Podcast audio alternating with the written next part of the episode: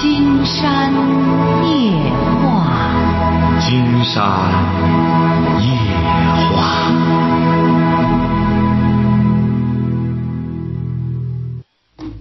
晚上好，听众朋友，我是您的朋友金山。喂，你好，这位朋友。金山叔叔您好，哎，我们聊点什么？呃，我想跟您咨询几几个方面的问题，我慢慢说，然后您仔细听一下，看怎么样帮我解答一下。您是哪儿特别烦恼。您是哪儿的？呃，我家是山东的，然后我是在外地上班儿，您多大了？我今年二十八。啊，说吧。啊，然后我是这样的，因为我现在这个年龄呢，我陷入了一种比较尴尬的地方。呃，我因为比较小的时候我就出来上班了，然后呢，我也没学什么技术。然后现在呢，我就想学点什么，但是我学什么东西呢，就就可能会把我现在的这个挣钱的工作可能要耽搁了。然后我还要我还想要买房成家。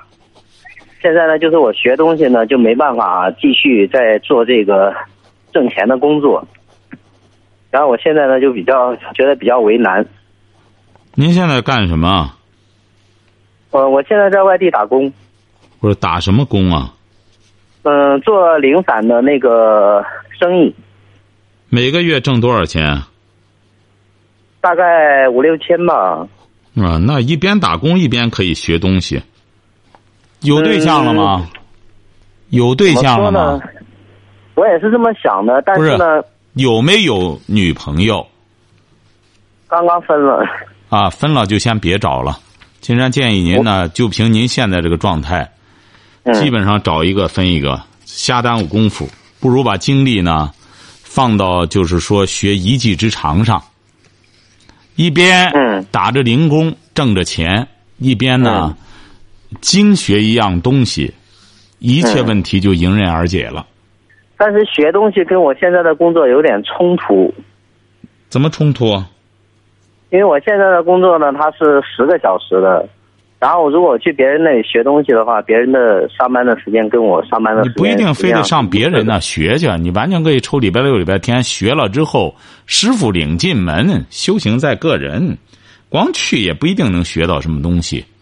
这就是怎么着呢？这就是您所说的处于尴尬的处境，就是因为你嗯二十八岁了，在这之前你该干的没干，那么现在要补偿这些东西，你自然嗯要比你的同龄人要付出的多。嗯啊，你别金山现在也看到很多二十二三的年轻人，工作嗯就非常的，呃，也挺体面，挣钱也挺多。嗯为什么呢？就是他们起小读书，后来又考上名牌大学，又毕业了。他二十二三就毕业了，是不是啊？而你呢，这些事儿都没干，之前不干，再往后补上，这就说明你还是个明白人，因为还有好多人到你现在这个状态。还是不肯回头，继续往前走着，晓得吧？你这起码是已经悟到了，这算上苍对你的关照啊，晓得吧？呃，我现在这个想法也是源于您之前跟我讲过说。先让我学点别的东西，不能依靠别人，然后我才想到这个事情的。对，就得这样，一边干着这活挣着钱，因为你先得糊口啊。一边就嗯看看喜欢什么，干一样什么东西，两条腿走路。二十七八岁正好学东西的时候，还有问题吗？还有一个就是关于我感情的事儿。我最我这个最后一任感情的这个女朋友呢是，呃，我之前因为压力太大，人就陷入了抑郁状态嘛。后来呢，我就把这个事情跟我女朋友说了，然后让她跟她家里人说一下。当时呢，其实其实我也不知道我当时为什么会这样做，我只知道我处于一种比较不正常的状态。感情的事的事儿，金山刚才说了，这一段听着年的这个折磨，一个人不是，您现在不是已经分手了吗？是分手了，但是我们我们分的很痛苦，痛就是我们分也没有说清楚，是他们家里的人呢，硬生生的把他藏起来了，就是不让我呃，们见。不不不，既然是分的很痛苦，就更不要去撕开伤疤了。金山也不希望你提起一些不愉快的事儿来。刚才金山就已经给您说了，感情的事儿为什么让你放一放？你现在这个嗯状态，谈一个崩一个，只能是瞎耽误功夫。本来你这学东西的功夫都没有，嗯再给个女孩子过礼拜天儿，你这这么说白了，眼瞅着三十了，三十而立，嗯你这时候你的时间很金贵，没工夫陪女孩子玩儿，晓得吧？嗯嗯那还有什么问题吗？嗯，其他的应该也没有什么。那成记住了啊有一点，我想我想问一下您，我这个年龄如果去去上成人高考呃成人这个学校的话，您觉得还比较合适吗？成人学校什么意思啊？您要上什么成人学校？就是因为我以前很小的时候就出来上班了，我一直有一有一个这个，呃，学业上没有这个毕业证的这种遗憾，然后呢，我就想，哎，我自己您现在不是你原来上学上到什么时候？上到中专嘛，上到中专不要考虑毕业证的事儿了，你就学一项技能。刚才金山不是给您说了吗？你再学那个拿那个没什么意义了。就是你要是学一项技能，喜欢的技能，然后下班就琢磨那个，把它学精了，哎，就是你的一个说白了，就是你身上的一种功夫，一种能耐，晓得吧？别再传那个了，你传那个显得显得更是这捉襟见肘。你说你见了女朋友，我还大专了，你得拿这个大专来费劲了，所以说也没多大意思。你还不如就是一边挣着钱，一边学一项技能，让女孩子觉得你这个人呢，哎，又能挣钱，还是个潜力股，还还有一技之长，就这么干就成了哈。哎，好嘞，嗯嗯再见哈。嗯，好嘞。喂，你好，这位朋友，哎，你好，那个金山老师。哎，我们聊点什么？呃，那个我我就是，哎，特别紧张哈，因为我代表好多家长，我们是那个历海区一个小学三年级的哦，呃家长，有几个孩子学习的问题吧，我们今天晚上家长也在这讨论，嗯，想想听听金山老师给个好的一个方法吧，学习方法说吧。啊。呃，第一个问题呢，就是孩子写作文的那个问题，因为什么呢？那个写作文吧，以前我也给你打过电话，就是让孩子多读书、多看书。但是孩子在写作文的时候呢，好像、呃把看书一些内容吧，好词好句的运用的也不会运用，写的那个作文吧，内容特别呆板，而且有时候都是跑题。多大的孩子？呃，九岁了，都是九岁的孩子哈。都是九岁，啊呃，三年级下学期的，啊啊这是一个问题。啊！还有一个就是，呃，怎样孩子怎样有个好的学习习惯和学习方法，这一点也想请金山老师给我们指点一下。嗯，还有一个就是怎样教育好孩子，嗯就这三个问题，想听听金山老师的一些意见。啊，首先，金山告诉您啊，就是说，先说您这个问题啊，嗯由小到大哈、嗯就是说孩子写作文，九岁的孩子跑题，这是很正常的。嗯哎，这主要是缺乏训练。孩子学习呀、嗯他要能够随心所欲的，呃，就是说是呃借鉴，嗯、借鉴名言名句的话，嗯这个得有个训练的过程。就像我们成年人引经据典，嗯，也得有个训练的过程。您这孩子才九岁，他只要开始有这个意识，哦。你们要是开始真正的训练他了，哦。那么不愁他将来就是写不好作文作文呢，金山讲过，最好的写作文的训练方法就是让孩子写日记、写周记。嗯嗯哎，你得让孩子养成这种习惯，就是每天晚上，呃，写这个什么。你不是第二个问题，就是说如何让孩子建立学习的好习惯吗？对，那么习惯和方法。呃，方法金山讲过，方法最终、方法是不起作用的。很多家长千万不要整天带着孩子学这个方法，学那个方法。方法只有成为习惯之后，它才有意义。金山在选择里特意就谈到习惯和方法的问题。所以说，你光给孩子弄个方法，他方法最终啊学了个方法，他得经过勤学苦练，甚至一年半年形成了习惯了，他才真正起作用。而且你一旦给他弄个新方法，他又得把过去的方法抛弃掉，对孩子来说绕远儿很远。我们很多家长觉得，哎呦，给你弄个好方法，你怎么不赶快用呢？这个孩子要方法成为习惯的话，得有个很长的时间，晓得吧？嗯嗯所以说，好习惯很重要。好习惯是什么呢？就是好习惯，动笔就是一种好习惯。那么每天晚上写日记，这就是好习惯。那每天晚上孩子到睡觉前了，拿出半小时来梳理一下今天做了些什么。因为孔子不就说无什么，呃，是有一日三省吾身呐。那么这晚上了，想一想，写写，又练字，又又又又又又能够训练一种写作，所以说这就是很好的习惯。嗯嗯哎，至于教育孩子嘛，金山讲过，身教重于言教，全在家长。现在很多家长呢，说白了，就拿着孩子当个玩物，高兴了就一个样，不高兴了一个样，基本上没正形。金山谈到过，说国有国法，家有家规。对，呃，你看所有的那个世界上也是这样，那些国家呀没秩序的、乱腾的，他就是不按法度来，没有法。那么家庭也是这样，家庭没有规矩的家庭，这个孩子也是娇生惯养，哎呀，没也没有什么好习惯，呃，衣食住行包括生活习惯都没好习惯，他怎么可能唯有学习有好习惯呢？哎，这个好习惯都是从什么开始呢？就是从先做人。这个孩子也涉及了一个做人，那些做人挺胸抬头，见了什么人都有礼貌，不去玩一些那种乱八七糟的游戏，不去玩这些东西，正常的参与一些体育锻炼，嗯听听大人、听家长的话。那孩子恐怕现在说白了，一大半孩子都做不到这个。那家长说了，他也不听。哎，是所以说最好的办法就是让他慢慢的听节目，让孩子自己开始借鉴这个。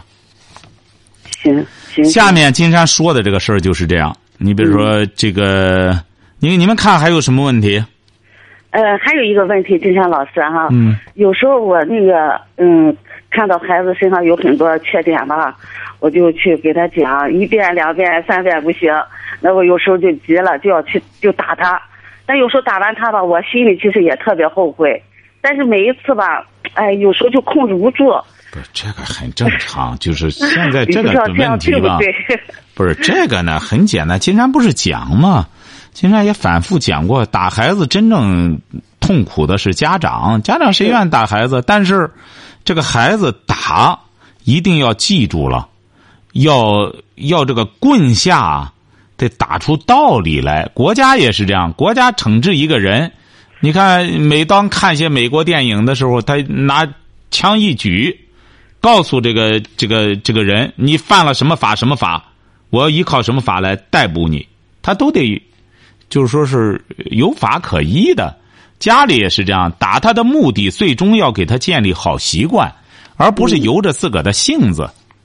是是，哎，所以说该打的时候就得打，忍痛割爱嘛，好吧？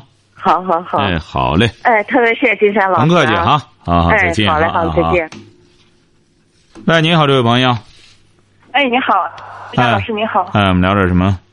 哎，我是内蒙古满洲里市的。哦，内蒙古满洲里的，说吧，嗯。对，哎，我想咨询一下，我家孩子今年是十四岁，嗯啊，上初，就是不爱写作业呀。哎呦，您这孩子正是该该有问题的时候了。关键男孩儿女孩儿？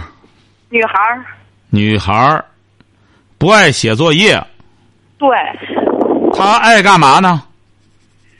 哎，你就坐那儿鼓捣这个，鼓捣那个，玩那个，玩什么？啥也不玩，他就是手里拿着东西，一个铅笔他也玩一会儿。啊，小孩儿基本上都有这个特点。哎呀妈呀，他作业不爱写，哎呀，愁死我了！我说这怎么办呢？嗯，这个谈不上愁，他不写作业，他第二天交不了作业，学校也不允许啊。第二天作业写不完，他就不想继续上学去。那就是说，这就是家规的问题了。家里要没有规矩的话，这个孩子说白了，越学越出力。刚才金山刚刚放下的一个电话就是，是刚才我听到了啊，对呀、也是一个道理。您看了吗？这个孩子就是这样。说白了，这位朋友，你想一想，说人往高处走，但是我们平时走的时候，愿意往高处走吗？也愿走下坡路。为什么？下坡路不使劲儿啊，是不是啊？对对哎，您说这个水为什么愿意往低处流呢？因为水它流不到高处去啊，因为只有给它增加压力，它才能爬到高处去。这个水，所以说人也是这样，你就得和孩子啊沟通。这个孩子将来，包括你大人的价值取向，你想让他成个什么材料？那你要想让它成个材料的话，势必就得去做一些，就是修剪的工作。金山举个例子，您说象牙值钱吧？您说拿个大象牙，它不值钱，但是你要把它弄成一个牙雕的话，象牙的雕刻的话，它就值钱了，是不是啊？对对但是你雕刻的时候，势必就得刻下来很多象牙，甚至大部分都要剔除掉，是不是啊？为什么呢？就是为了让他成才。嗯对孩子也是这样，你这个孩子，你说这个树也是这样，长的时候那枝子长出来了，而且挺粗的，我们为什么砍掉它？就为了让它往高处长，让它成才。孩子如果是父母在未成年之前，你这样放纵他，哎呦，什么事儿都依着他的话，最终说白了就是把孩子给害了。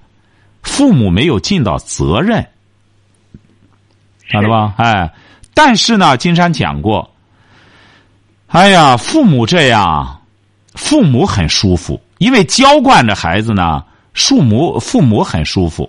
哎，父母一看，哎呀，孩子高兴啊，孩子高兴，我也高兴啊，哎，父母很舒服。但是，将来孩子会痛苦，晓得吧？你严管孩子，父母挺痛苦，因为严管他又得揍他，又得干什么的，整天得给他板着个面孔，给他建规矩什么的，父母很痛苦。孩子呢，将来会幸福，你说是这个理儿吧？是是哎，但是我们很多父母不愿意干痛苦的事儿。一看我干嘛要这么痛苦呢？孩子高兴我也高兴，其乐融融。将来怎么说？我活到什么时候，他爱咋地咋地吧。多数父母就是这样，他不愿意尽那个责任，因为尽那个责任又得约束自己，该玩的也不能玩儿哎，得该出去看电影玩了，就玩游戏、玩手机了，都不能玩，都得给孩子做示范。那父母说白了，就觉得自个儿做出的牺牲很大，他不愿意做出这样的牺牲。所以说，嗯，是现在我家那电视也不看，电脑也不玩，就听您节目以后，电视也不看，电脑也不玩，回家那就磨磨蹭蹭写作业，那这就好办气的。那这就好办，这位朋友。经常告诉您哈，您怎么办呢？第一点要建家规，你得让他明白，因为您这个孩子已经十四岁了，他将来他也要进入社会，是不是啊？那么进入社会，他们也整天学法，你得让他明白，说你在未成年之前，父母就得教给你懂法、知法、守法。那么怎么办呢？国有国法，家有家规。父母整天挣钱伺候着你，养着你，你干嘛呢？你该尽的职责就是你得好好学习。你不学习可以，那你就到社会上打工去，你就别再吃父母喝父母了，就这么简单。所以说，要学习就得拿成绩来，你起码得合乎学校的要求。那父母上班，单位不允许也不，单位呃不符合单位要求也不成啊。所以说，成年和未成年都有应该担负的责任，应该行使的义务。所以说，让孩子得明白这个道理，他这样将来到社会上才会守规矩。晚上做作业，给他定下时间，问问他老师说，像他们这时候的功课，一般同学得多长时间完成？那么问好了之后，就得给女儿施加压力，你必须得在这个时间内完成。哎呀他写不完，写不完之后吧，第二天早上就不愿意上学。写不完就惩罚，写不完不但要写完，还得要预习，要不然您这孩子，经常告诉您，他才十四岁，他越学越累，整个学就学不下来了。不但要完成作业，他还得拿出一个钟头来预习第二天的功课，这样他才会慢慢学的越来越有兴趣。您这个女儿现在怎么着呢？她学习有点不赶趟了，她就想通过各种理由想辍学。那么你现在再不再不推她一把的话，她这个学业就废了，晓得吧？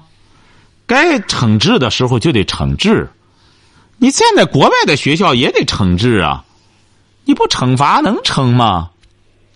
哎，就是很简单，得伴随着惩罚措施。孩子不能一手指头也不能动。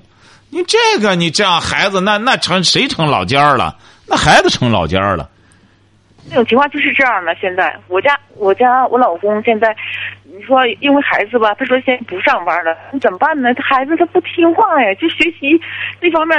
我说我说先，那你就先别上班管孩子。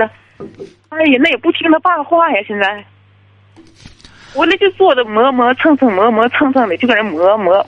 没没，你也没打过闺女，你没打过她哈？打过她，气得不得了。啊？打过她？怎么打？哎呀，小的时候时不时 上手就打了。上手打，既然他打过了，给他建好规矩，完不成作业怎么惩罚？你只有这样严管上几个月，让他跟上趟他上学校才不打怵。你说一个女孩子，你想想，一个女孩子如果要是学习不好，你说将来在不赶趟了之后，她在社会上怎么混呀？在学校里也没法混，晓得吧？嗯，信号不太好。啊，你这听到了吗？你看这信号还不太好，这听到了吗？哎，听到听到。哎，听到了。金山就告诉您了，您现在孩子就是在爬坡，你得助他一把，严就是让他没有退路，让他明白，他这个年龄段就得学习，他必须得完成国家义务教育的这个任务。他要初中毕业之后，他要实在不愿意学了，你就给他找个技校或者学个什么技能。但是这个必须得让他拿下来，逼着他得把这个初中的功课。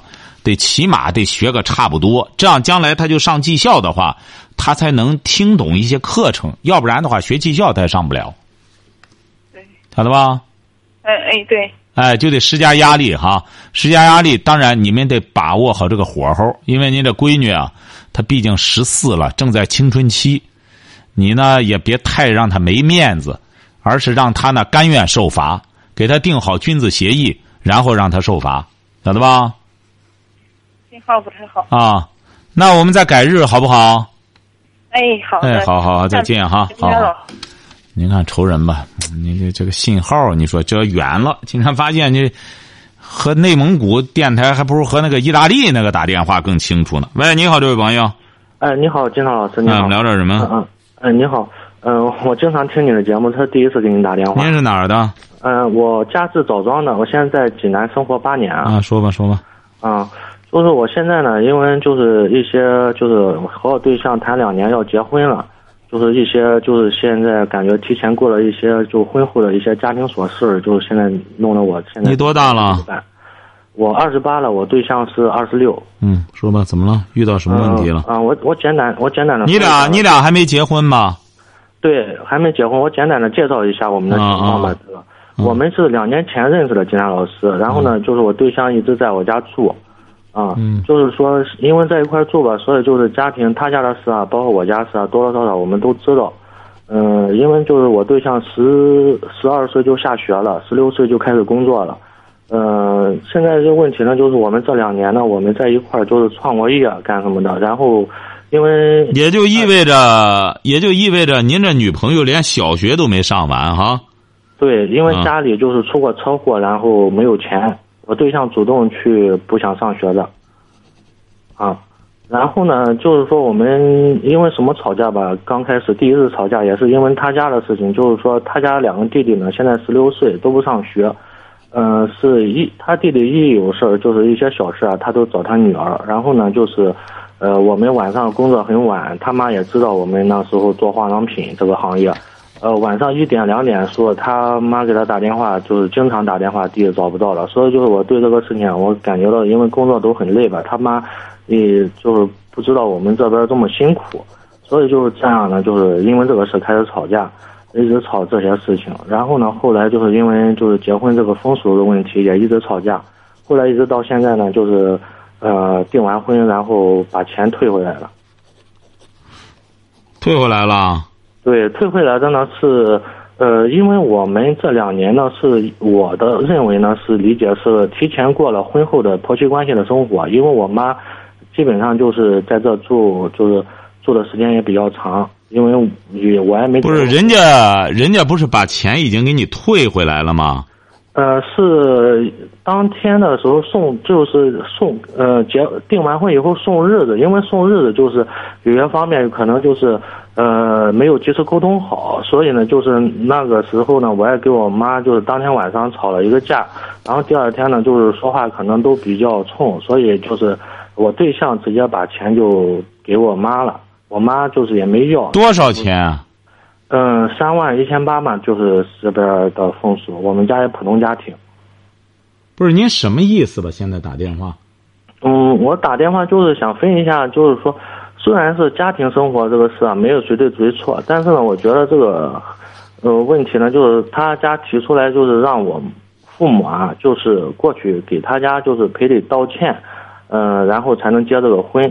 我就感觉到，因为就是平时这两年中啊，家庭琐事啊，我有做的不对的地方，我对象也有做的不对的地方。我觉得就是双方各让一步，我觉得不要牵扯到这个父母太多的一些面子这些问题。他，嗯，我我就想把这个事情，我想问一下金山老师，是不是我对象也有做的过分的地方呢？非得让我爸妈去他家登门道歉？你是什么文化？嗯，我是大专在上，嗯，三年的。哎呀。金山建议你啊，就别勉为其难了。人家可能觉得你家里呢，也不是很理想，因为他家里呢负担很重，两个儿还得需要吃他姐姐，你能不能担得起来？你要担不起来呢，金山觉得你干脆知难而退吧。人家也算是对你很仗义了。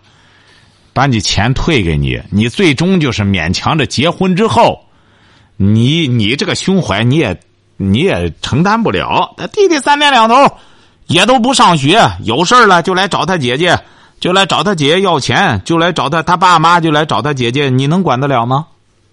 你到那时候你再烦什么的，人家还是不行啊。人家这个女孩儿，她得为她那个家里活着。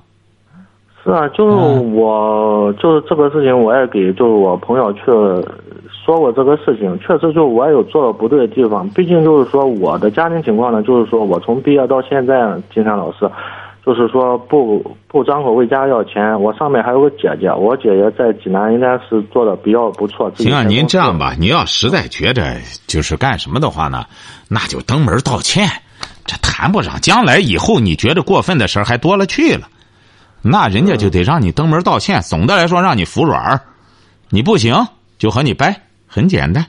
要么就去登门道歉。嗯，是，就是说这两年中啊，就是我对象就是在对我母亲方面就是不是太好。就比如说，就是跟讲一其中的一不用讲了，不用讲了。金山觉得他不可能好，他不可能好，因为人家压根儿就是不行就和你掰。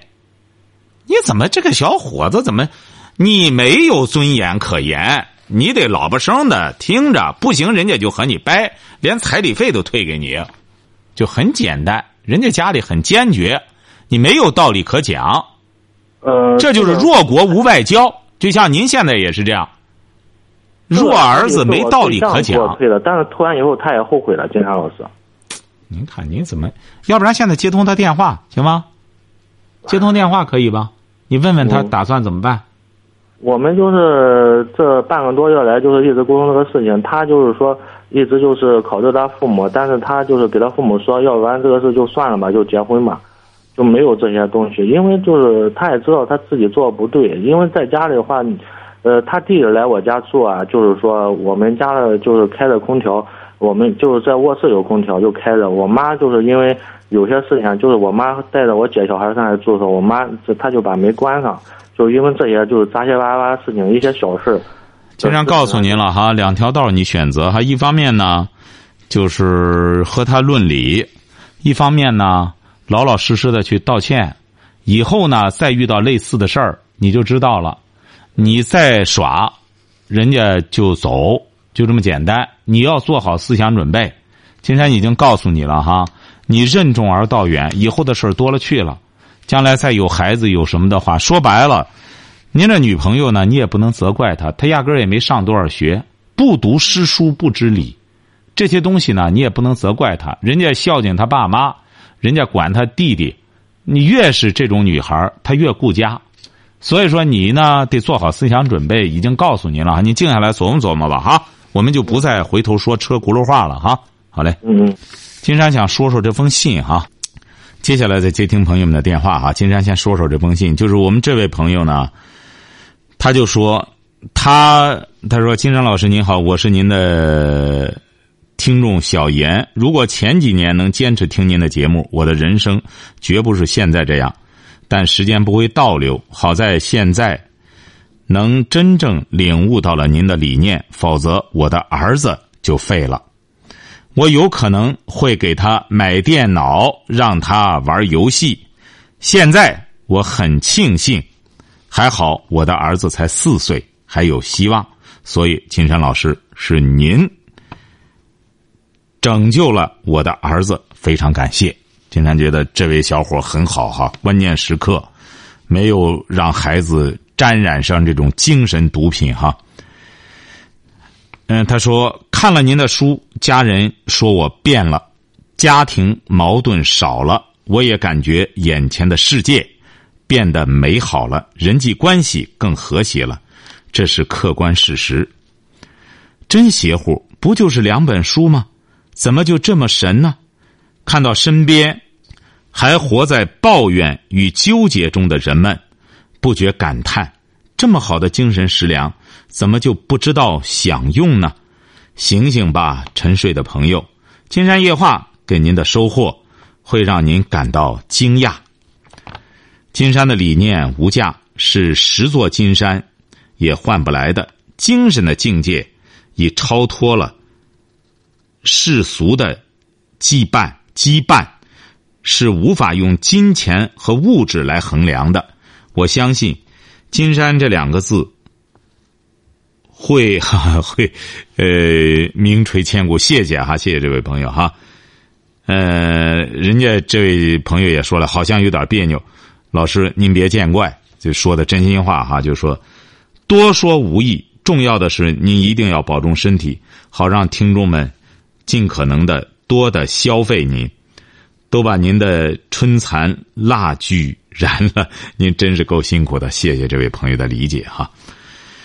哎呀，这位他说小弟姓严，男，三十五岁，家住章丘毕镇大桑村，高中学历，企业职工。嗯，还留的电话，谢谢这位朋友哈，能够让金山分享您的转变和您的幸福。金山呢，现在收到这样的信特别高兴，什么意思呢？就是说，你得听了节目之后，您得有变化，不能老处在问题之中，老不进步，这样听金山的节目就没意义了。还有一位呃，在金山的微信公众平台上留言的一位朋友哈，他是一位小伙他现在呢是工作在四川，呃，他的反馈也让金山感到欣慰。他说呢，他在四川工作，是一位山东的小伙一直在网上收听金山的节目，因为他到了四川之后一直在网上收听。他说：“不久前呢，他去做了一个包皮手术，医生呢，却给他开了四五百块钱的性药，就是发情药。说白了，要是一般的小伙不好意思的拿着就都走了。可是这位小伙说的，我一直听您节目，我觉得这个时候我不能当冤大头，他就问这医生。”他说：“我这割个包皮消炎不就可以了吗？干嘛要给我开这些药呢？”结果医生呢也很尴尬，也也也没没好再说别的。这位朋友就说了：“他说，金山老师，我听了您的节目之后，平时不但在平时的生活中很理性，遇到什么事儿该争的时候争。哎，所以说我们的家庭呢也非常和谐。所以说，金山很欣慰，就是当看到这些朋友的反馈的时候，金山真是很高兴哈。好，今天晚上金山就和朋友们聊到这儿。”